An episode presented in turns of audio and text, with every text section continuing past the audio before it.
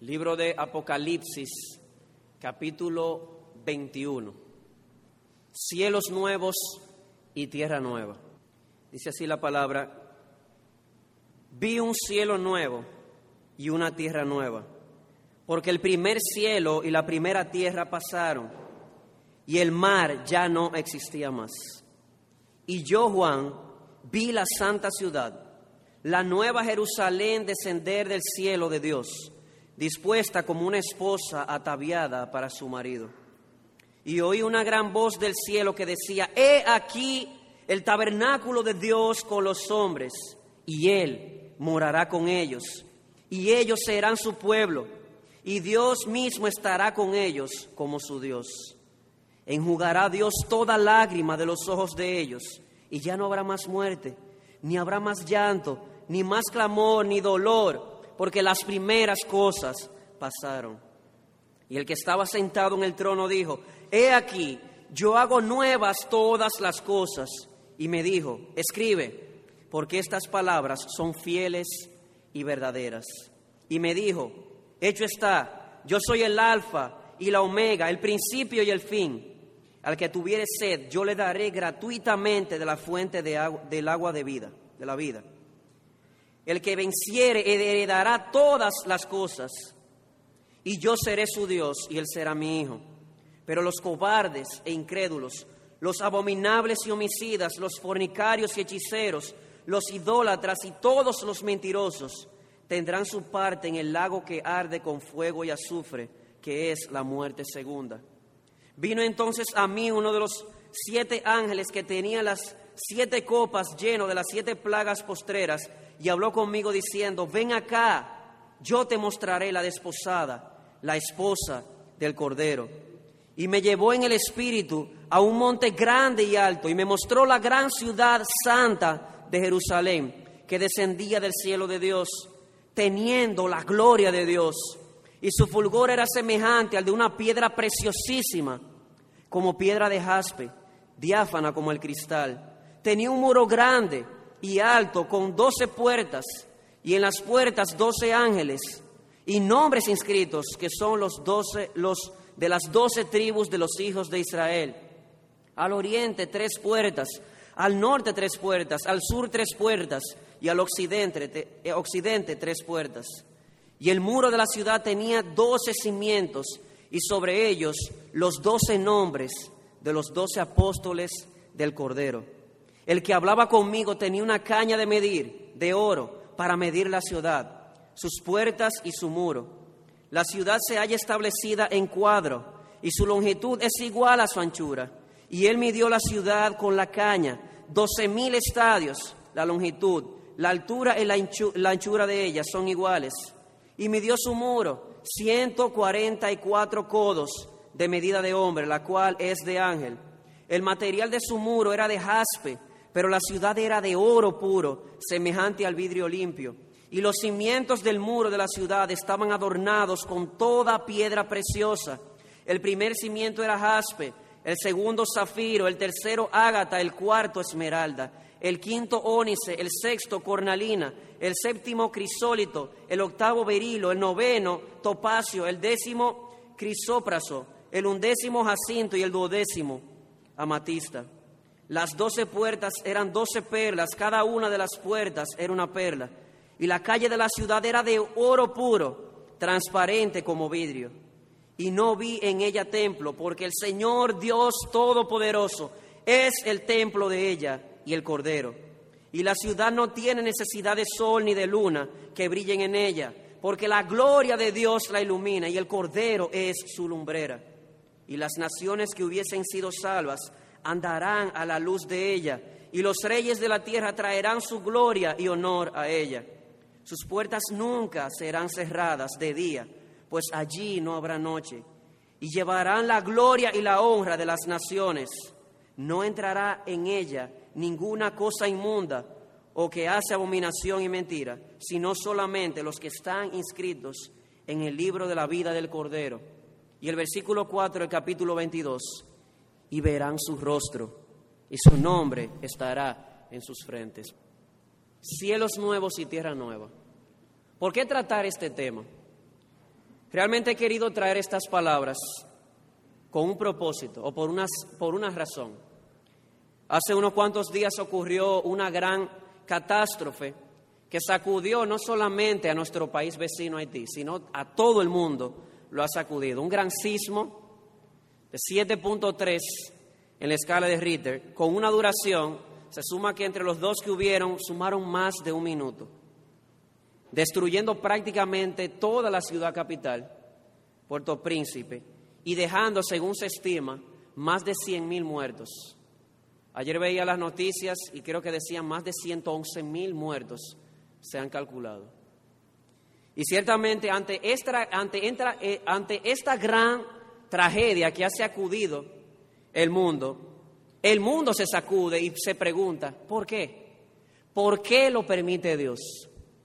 ¿Por qué si Dios es un Dios todo bondadoso y todopoderoso permite catástrofes como estas, donde mueren cientos de miles de personas, aún niños? Y realmente, hermanos y amigos, no es fácil de contestar esta pregunta. No es fácil contestarla de una manera realista y de una manera sincera. Estoy abriendo mi corazón. Sin embargo, sí creo algo, que en ocasiones no logramos entenderla o no logramos obtener las respuestas correctas porque no hacemos las preguntas correctas. Miren el caso de Job, un siervo de Dios temeroso de Dios, apartado del mal, se le llama un hombre perfecto. Y nosotros sabemos cómo olas de sufrimiento vinieron sobre este hombre, una tras otra. En un solo día pierde todos sus bienes, en un solo día pierde a todos sus hijos, pierde la salud, pierde el sueño y cuando logra dormir lo asaltan pesadillas. Y para colmo su esposa se le pone en contra, le dice, maldice a Dios y muérete. Y ante todo esto, este hombre de Dios reacciona con adoración y alabanza. Y dice aquellas famosas palabras, desnudo salí del vientre de mi madre, desnudo volveré allá. Jehová dio, Jehová quitó, sea el nombre de Jehová bendito. Y seguidamente agrega el escritor divino, en todo esto no pecó Job ni atribuyó despropósito alguno a él, a Dios.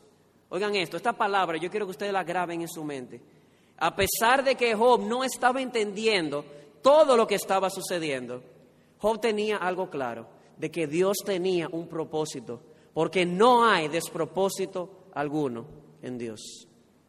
Y ante todo lo que ha sucedido, alguien pregunta, pero ¿cuál era el propósito de Dios? Realmente no sé. Realmente hay que ser muy cuidadoso cuando tratamos de interpretar la providencia. Pero sí sabemos que en la Biblia en ocasiones Dios usa males para prevenir males peores o males mayores. Vemos en la Biblia cómo Dios permite males para traer bienes mayores. ¿O qué tal la muerte de Jesús? La tragedia más grande de la historia, el asesinato del Hijo de Dios. Sin embargo, es el corazón mismo de la salvación nuestra. Y en ocasiones, la Biblia nos enseña que Dios usa eventos como estos para llamar a los hombres al arrepentimiento.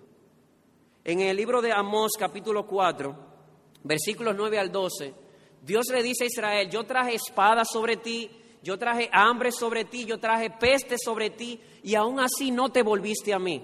En otras palabras, Dios lo estaba usando para llamar al pueblo a venir a Él. Cuando se cae la torre de Siloé, que mata a 18 personas, Jesús dice, no piensen ustedes que ustedes no murieron y ellos sí, porque ustedes son más justos que ellos. Antes os digo, si no os arrepentís, todos pereceréis igualmente. Y hermanos, lo que ha sucedido en esta nación vecina es un megáfono de Dios. Decía así es Luis, las calamidades son el megáfono de Dios para despertar a un pueblo sordo que no quiere escuchar su susurro. Pero quiero que, quiero que quede claro algo, hermano y amigo que estás aquí. No es un megáfono solamente para los hermanos en Haití o para las personas en Haití, es un megáfono para el mundo entero. Dios llama a todos los hombres a través de estas calamidades a que se arrepientan y vuelvan a Él. Sin embargo, no es mi propósito en esta noche eh, dedicarle más tiempo al por qué y al para qué de las catástrofes. Eh, hace unos meses atrás prediqué un, sermón titulado ¿Por qué lo permite Dios? Ahí está más detallado todo esto. Sin embargo, yo lo que quiero, en, eh, lo que quiero enfocarme en esta noche es mostrarte que aunque si bien es cierto que Dios permite calamidades de este tipo para llamar a los hombres al arrepentimiento, Dios no es indiferente al dolor. Dios no es indiferente al sufrimiento humano. ¿Sabes por qué? Porque si hay alguien que sabe lo que es sufrir, se llama Dios.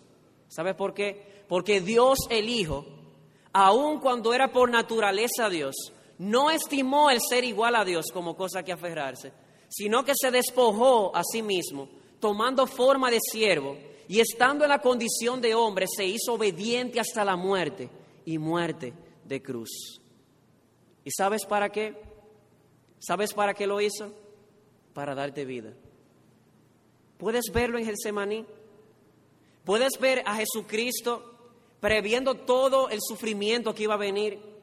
Latigazos en sus espaldas, espinas en su frente, escupitajos en su rostro, arañazos en su faz, clavos en sus manos y en sus pies, una lanza atravesada en su costado, la burla de sus enemigos, la deserción de sus discípulos. Y mientras Jesús preveía todo esto, sudaba gotas de sangre y le decía, Padre, si es posible que pase de mí esta copa. Y el Padre con lágrimas en sus ojos, con dolor en su corazón, no, hijo, no es posible. Es necesario este sufrimiento para que sean llevados muchos hijos a la gloria. Y es de eso que quiero hablarte. ¿Sabes por qué hay una promesa de gloria eterna? Porque Jesús, Emmanuel, que es Dios con nosotros, estuvo con nosotros aún en el sufrimiento. Así que Él no es indiferente al sufrimiento. Él sufrió el más grande castigo que tú puedas imaginarte, toda la ira de Dios sobre él. ¿Sabes para qué? Para darte vida, para que un día puedas estar en un lugar donde no exista más el sufrimiento. Y es de eso que quiero hablarte esta noche. De ese lugar donde no habrá más sufrimiento, ese nuevo mundo. Y el capítulo que hemos escogido, Apocalipsis capítulo 21, creo que es muy vívido al respecto. Así que vamos a preguntarle, Apocalipsis capítulo 21, ¿Qué nos enseña la Escritura acerca de este mundo que Jesucristo compró con su sufrimiento para que no haya más sufrimiento? Bueno, lo primero que vemos en el pasaje que hemos leído es que se trata de una nueva creación donde la vieja es ya desplazada. Miren conmigo el versículo 1. Dice, vi un cielo nuevo y una tierra nueva, porque el primer cielo y la primera tierra pasaron y el mar ya no existía más.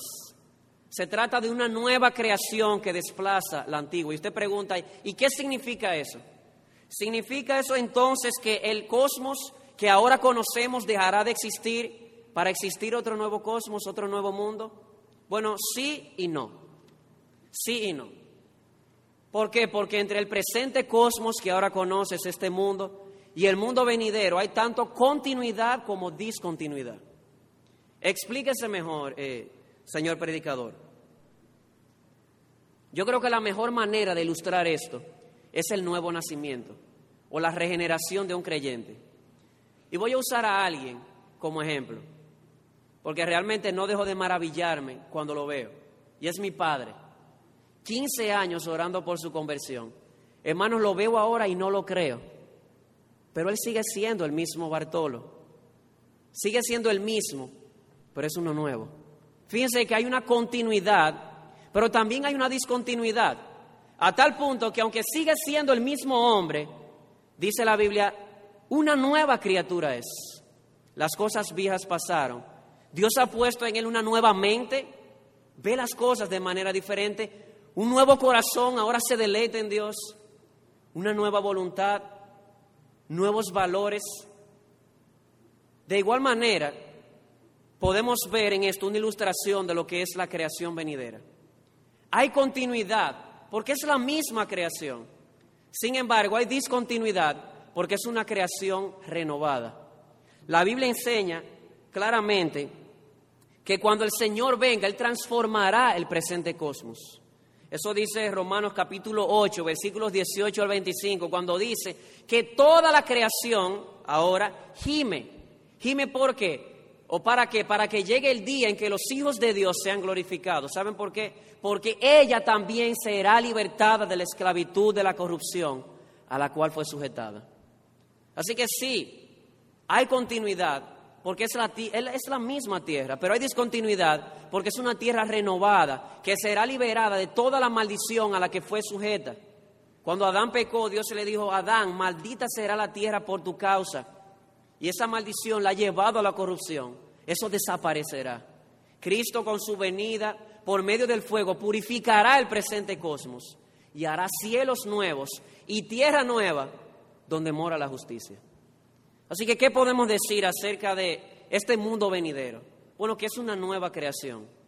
Es el presente cosmos renovado por el poder sobrenatural de nuestro Dios. Y será el hogar de millones y millones de redimidos, también con cuerpos redimidos. ¿Puedes figurar esto, amado hermano? Una tierra renovada, una tierra redimida de la maldición y de la corrupción para ser el hogar de millones y millones de personas que ahora existirán con cuerpos también incorruptibles, el cuerpo de la resurrección. Así que comencemos a saborear desde ahora lo que será ese nuevo mundo, lo que será la vida en el siglo venidero. Pero no es lo único. El pasaje también nos enseña que en esta nueva creación, o a esta nueva creación, descenderá la Jerusalén celestial. Por lo tanto, la morada especial de Dios ya no será el cielo, será la misma tierra. El cielo en la tierra y Él habitará en medio de los hombres.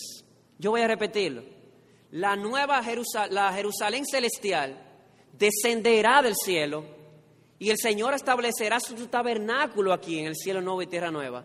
Así que la morada especial de Dios será el cielo nuevo y la tierra nueva y Él habitará en medio nuestro. Versículos 2 y 3 dice, yo Juan vi la santa ciudad, la nueva Jerusalén descender del cielo de Dios, dispuesta como una esposa ataviada para su marido y oí una gran voz del cielo que decía, he aquí el tabernáculo de Dios con los hombres, la morada de Dios con los hombres, y Él morará con ellos, y ellos serán su pueblo, y Dios mismo estará con ellos como su Dios.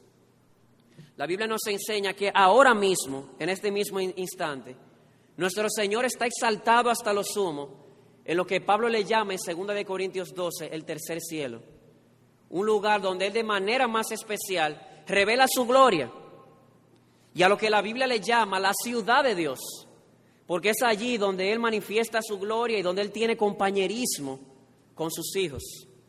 Pero también le llama el paraíso de Dios. ¿Saben por qué? Porque debido a la presencia de Dios hay suprema felicidad en aquel lugar.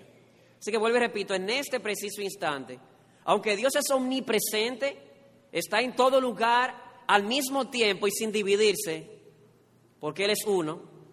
Sin embargo, Él manifiesta de manera más especial su gloria en el tercer cielo. Pero un día, un día la Biblia enseña que Él descenderá del cielo en Jesucristo. Y su morada especial, su tabernáculo, su templo, ya no será el tercer cielo, será la tierra renovada.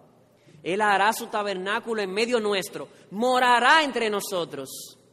Nosotros seremos su pueblo y Él será nuestro Dios. Hermano, yo quiero que tú entiendas algo. Se trata de la ciudad de Dios, el cielo ahora mismo, es, el, es la ciudad de Dios y el paraíso de Dios, porque Dios está ahí.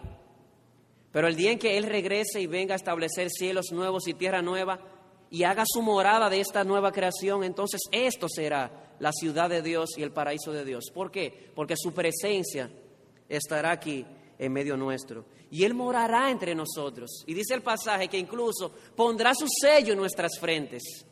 Una garantía de que seremos su herencia eterna, ya de una manera irreversible. Y eso no es todo. Él no solamente vendrá y hará descender la Jerusalén celestial aquí, y hará de esto su tabernáculo, su templo, su trono, lo establecerá aquí en medio nuestro, sino que también la Biblia nos enseña que Él suplirá para todas nuestras necesidades. Escucha esto, todas nuestras necesidades. Hermano, allí no tendrás sed, Porque la Biblia dice en Apocalipsis 22 que del trono de Dios va a fluir un río transparente y cristalino, un río de agua viva. Amado hermano, no tendrás hambre, porque la Biblia dice que allá estará el árbol de la vida y que dará doce frutos, uno para cada mes. Nunca faltará el sustento para ti. Amado hermano, allí no habrá enfermedad, porque la misma palabra en Apocalipsis 22 dice que el mismo árbol de la vida, sus hojas servirán para la sanación de las naciones. Allá no habrá desnudez, porque nuestra vestidura será la sangre del cordero. Allí, amados hermanos y amigos, no habrá oscuridad. Ni siquiera necesitarás el sol, ni la luna, ni las lámparas, porque la gloria de Dios nos va a iluminar y el cordero será, el cordero será nuestra lumbrera.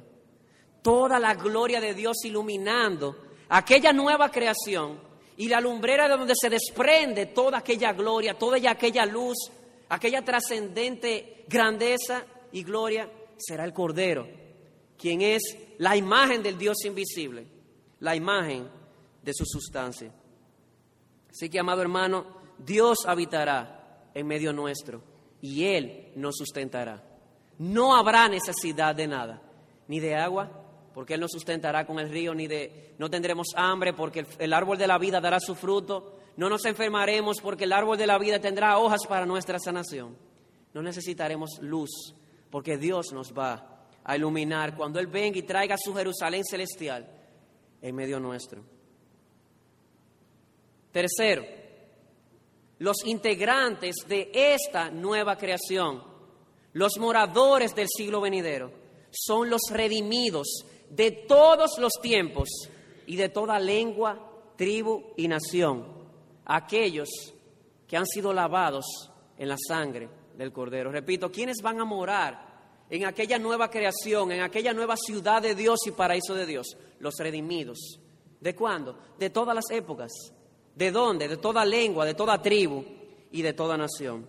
Dice el versículo 27, no entrará en ella ninguna cosa inmunda o que hace abominación y mentira, sino solamente los que están inscritos en el libro de la vida del Cordero. La Biblia deja bien claro, bien claro, escucha esto amigo, la, deja, la Biblia dice bien claro que al final de este presente siglo habrá una separación de impíos y creyentes, así como lo escuchas. La parábola del trigo y la cizaña dice que el trigo y la cizaña van a crecer juntos en este presente siglo, pero al fin del siglo habrá, una separación. La cizaña será tirada al fuego y el trigo será llevado al granero, que es la presencia de Dios. La parábola de la red dice que la red será tirada en esta dispensación, en esta época, y arrastrará todo tipo de peces, pero al fin del siglo, al fin del presente cosmos, los ángeles harán separación entre los peces buenos y los malos. Solo los buenos entrarán al siglo venidero. Y Jesús lo puso de una manera explícita cuando Él dice que cuando Él venga en gloria con sus santos ángeles, Él hará separación las ovejas a su derecha, los cabritos a la izquierda, los cabritos, que son los inconversos, irán al lago de fuego, al castigo eterno, y las ovejas resplandecerán como el sol en el reino de su Padre. La idea central de todo esto es la siguiente, y la enseña Jesús en el libro de Lucas, capítulo 20, y es la siguiente, amado hermano y amigo, que solamente entrarán al siglo venidero los que sean tenidos por dignos. Y usted dirá, ¿y quiénes son los dignos? La Biblia dice que solamente hay uno digno y es Jesucristo. Así que solamente los que estén unidos a Jesucristo en su sangre tendrán entrada a este glorioso lugar. Como decíamos hace un momento, redimidos de todas las edades, redimidos del Antiguo Testamento. En el versículo 12 habla de los doce patriarcas como una representación a los redimidos del Antiguo Testamento. Pero también en el verso 14 se habla de los doce apóstoles, representando a todos los creyentes del Nuevo Testamento. Pero también se habla de todas las naciones en el versículo 27, personas de toda lengua, de toda tribu, de toda nación. Amado hermano, ¿te puedes visualizar? ¿Puedes visualizarte tú junto a un hermano de Colombia, uno de Perú, uno de Haití, uno de China, todos con vestiduras blancas? con coronas en nuestras cabezas, con palmas en nuestras manos, arrojando todos juntos nuestras coronas al mar de cristal que está frente al trono de aquel que vive por los siglos de los siglos. Comienza a pensar en esto, hermano. Qué glorioso será ese día. Cuando todos los redimidos de todas las épocas y de todo lugar alcemos nuestro cántico junto con los 24 ancianos. El Cordero es digno porque con su sangre Él nos ha redimido de toda lengua, de toda tribu y de toda nación. No es todo. Hay una cuarta característica que el pasaje nos enseña y es que todos los efectos del pecado desaparecerán. Oye esto, todos los efectos del pecado desaparecerán. Dice el versículo 4, enjugará Dios toda lágrima de los ojos de ellos y ya no habrá muerte, ni habrá más llanto, ni clamor, ni dolor, porque las primeras cosas pasaron. La Biblia enseña que si bien es cierto que la enfermedad y la muerte Dios la torna para el bien de sus hijos, realmente eso es las enfermedades y la muerte no son cosas buenas, son nuestros enemigos. Que Dios las torne para nuestro bien es otra cosa, pero la muerte y la enfermedad no fueron parte del diseño divino para nuestra vida. Dios nos hizo para vivir para siempre. Es el pecado el que estropea todo. La Biblia distingue entre dos tipos de males. El mal moral, que es el pecado, y el mal situacional, que son las catástrofes que hoy vemos. Y el mal situacional, la Biblia enseña que es el producto del mal moral. Eso dice Pablo en Romanos capítulo 5, que como el pecado entró al mundo por un hombre y por el pecado la muerte, así la muerte pasó a todos los hombres, por cuanto todos pecaron.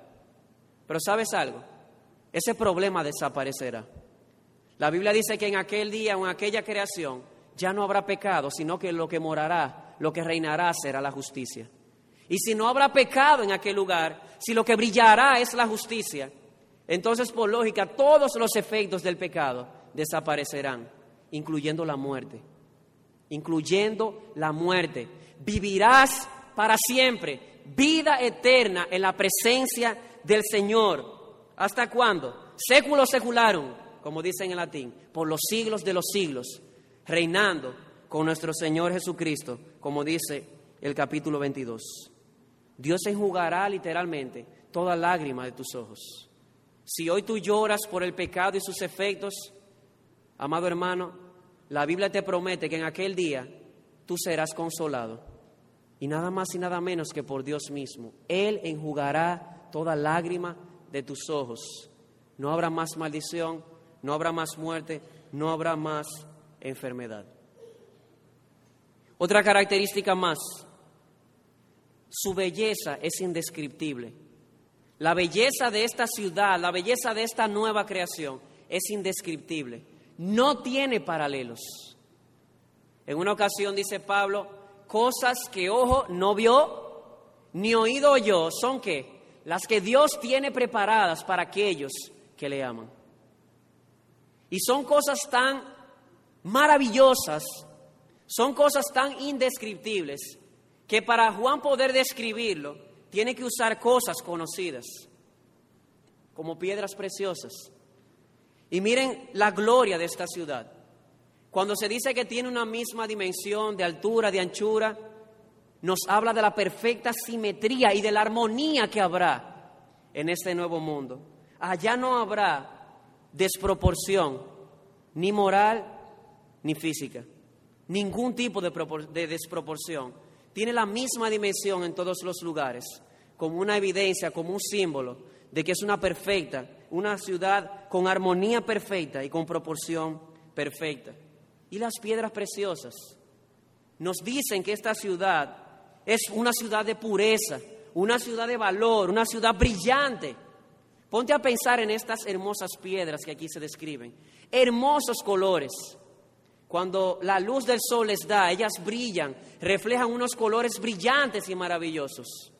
De igual manera, esta ciudad brillará cual piedras preciosas ante la luz de aquel que es el sol de justicia, nuestro Señor Jesucristo. Así que no hay palabras para describir esta hermosa ciudad. Pero no es todo. La última característica que este pasaje nos menciona acerca de esta hermosa ciudad y es la verdad más hermosa de aquí, es que veremos a Dios. Capítulo 22, versículo 4 dice, y verán su rostro.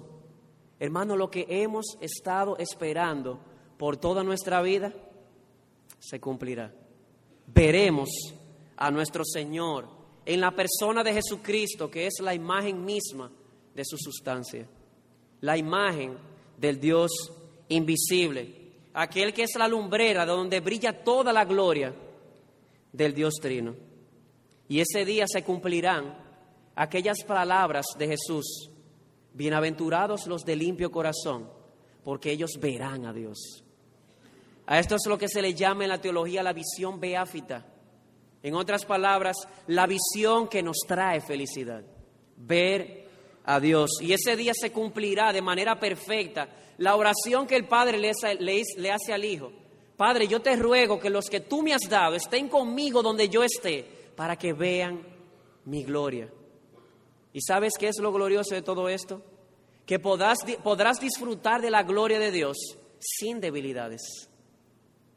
El mismo pasaje en Juan 17, donde Jesús le ora al Padre, que donde Él esté, también nosotros estemos con Él para que veamos su gloria. En el versículo 16, Jesús le pide al Padre, Padre, y yo quiero que ellos me amen a mí como tú me has amado a mí.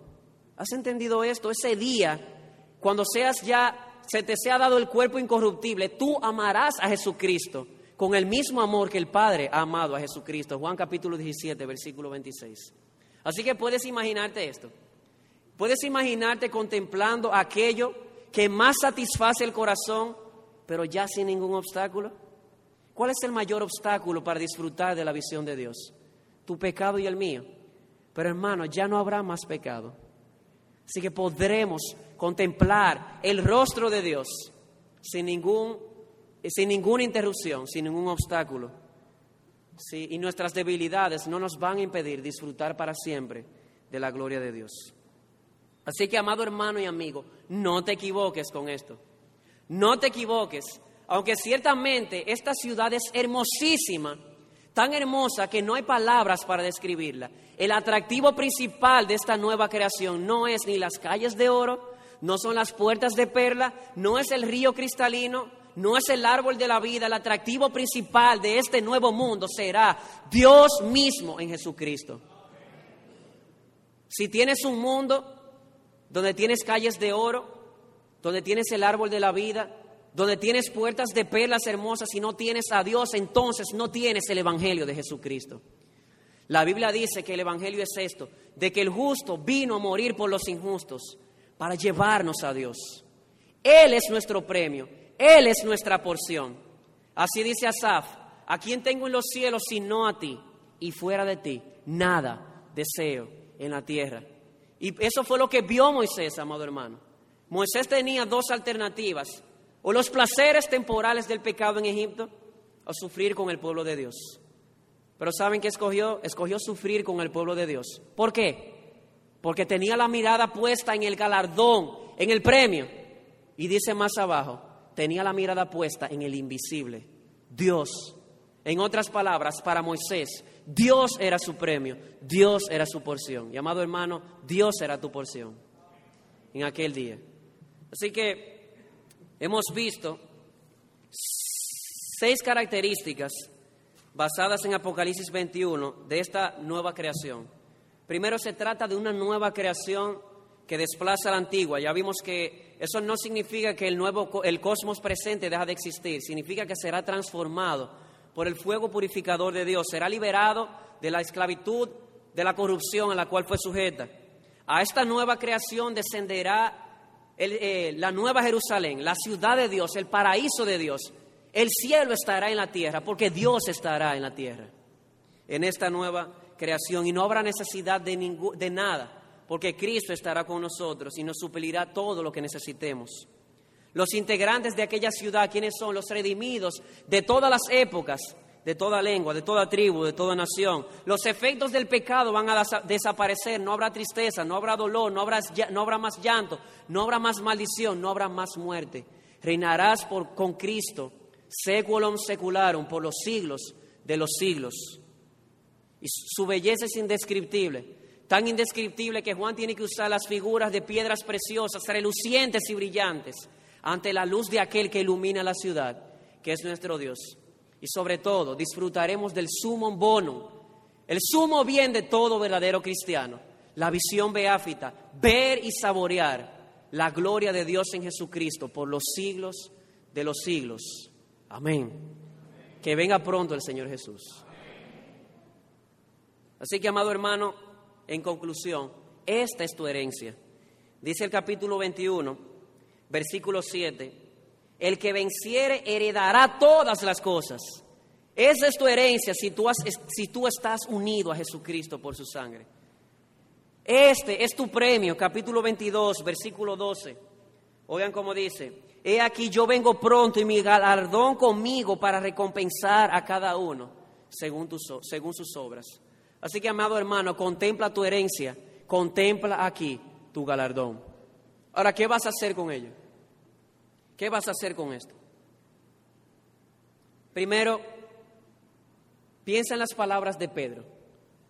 Pablo, eh, Pedro comienza a hablar en Primera de Pedro capítulo 1 de una herencia inmarcesible, incorruptible e inmaculada en los cielos, que nos será dada en el día en que sea manifestado Jesucristo. Y dice, en lo cual vosotros os alegráis, aunque ahora por un poco de tiempo tengáis que ser afligidos en diversas pruebas. ¿Sabes qué traerá gozo a tu corazón en el momento de la prueba? Esa herencia que tendremos para el siglo venidero. En eso regocíjate, aunque ahora seas probado de diversas maneras. De hecho, la Biblia dice que Dios permite estas pruebas en tu vida y las trae a ti para purificar tu fe. ¿Sabes para qué? Para que en aquel día tu fe sea hallada incorruptible, sea hallada inmarcesible, sea hallada sin contaminación ante sus ojos y para la gloria de Él. Así que regocíjate en esta esperanza. Como dice el escritor a los hebreos, pon tu mirada en ese galardón.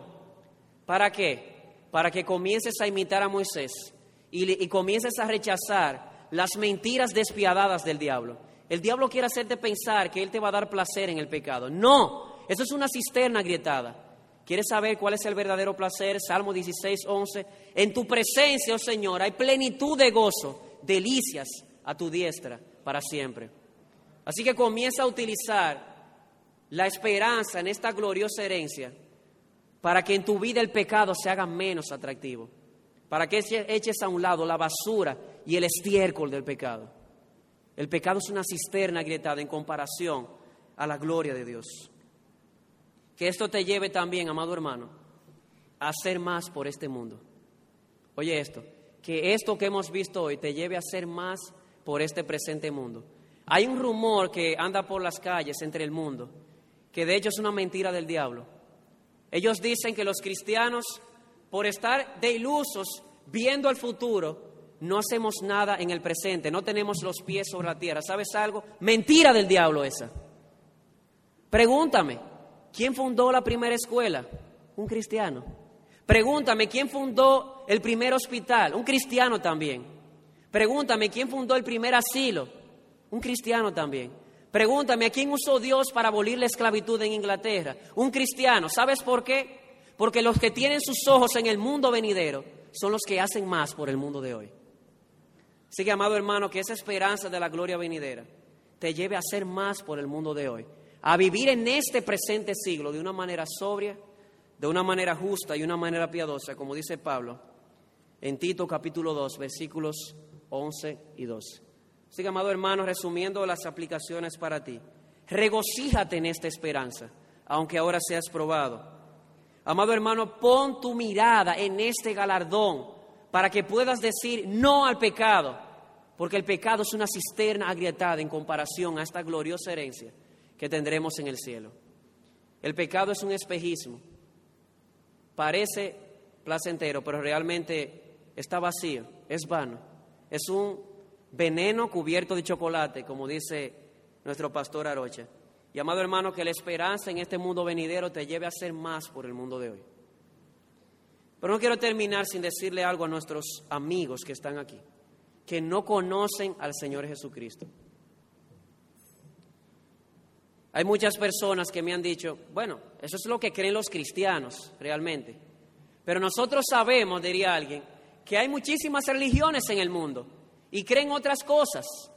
Sí, pues sabes algo. Voy a retarte en esta, en esta noche. Voy a retarte.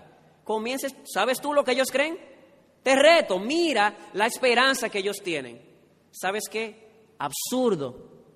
Tú sabes en tu corazón que la única esperanza que encaja con las necesidades de tu alma es la esperanza que promete la Biblia. Piensa en el budismo. ¿Sabe lo que dice el budismo? El brahmanismo y el hinduismo también. Y todo lo terminado en ismo menos bueno. Ellos creen en la reencarnación y que si tú te portas bien vas a reencarnar en algo mejor. Es decir, que si eres una cucaracha vas a reencarnar en un burro, tal vez en una persona y vas a seguir y vas a seguir hasta llegar al nirvana. Pero no pienses que el nirvana es un cielo. Para ellos el nirvana, tú dejas de existir, tú te fundes en el universo. Vaya esperanza es, donde tú vas a dejar de existir. ¿Cómo puede ser que eso sea racional? No, amado hermano y amigo. ¿Cómo puede ser que tu esperanza sea la de los musulmanes? ¿O te imaginas tú un cielo donde yo voy a tener 25 mujeres? Tú sabes que no puede ser eso. Tú sabes que la única esperanza que encaja con las necesidades de tu alma es la esperanza que promete la Biblia.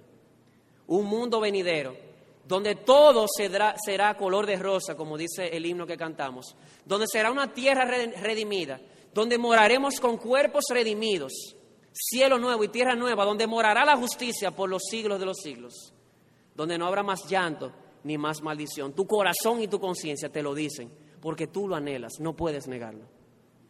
Así que, amado amigo, ven a Jesucristo, porque solamente en Él tendrás la verdadera esperanza de vida. Es una esperanza viva, porque es la promesa de un Dios vivo. Procura, amado amigo, lavar tus ropas en la sangre del Cordero. ¿Sabes por qué? Porque como vimos, nada inmundo entrará en aquella ciudad. Nada inmundo entrará allí. Y si tú vienes a la puerta de esta ciudad y le presentas a Dios, mira Señor mis justicias, ¿sabes lo que dirá Dios? Trapos de inmundicia. No trates de llevarle tu justicia. Para entrar en aquella ciudad debes ser lavado en la sangre del Cordero y debes ser vestido con la justicia del Cordero si quieres entrar allí. Así que, amado amigo, yo te exhorto en esta noche, yo te ruego como si de mí dependiera, que te conviertas a Jesucristo, que tú puedas creer de corazón que todos tus pecados pueden ser perdonados en la cruz del Calvario, de que todo ese sufrimiento en la cruz no fue simplemente un hombre que lo crucificaron, sino de un hombre que era Dios, que sufrió toda la ira de su Padre para hacer posible para ti un mundo donde no habrá sufrimiento.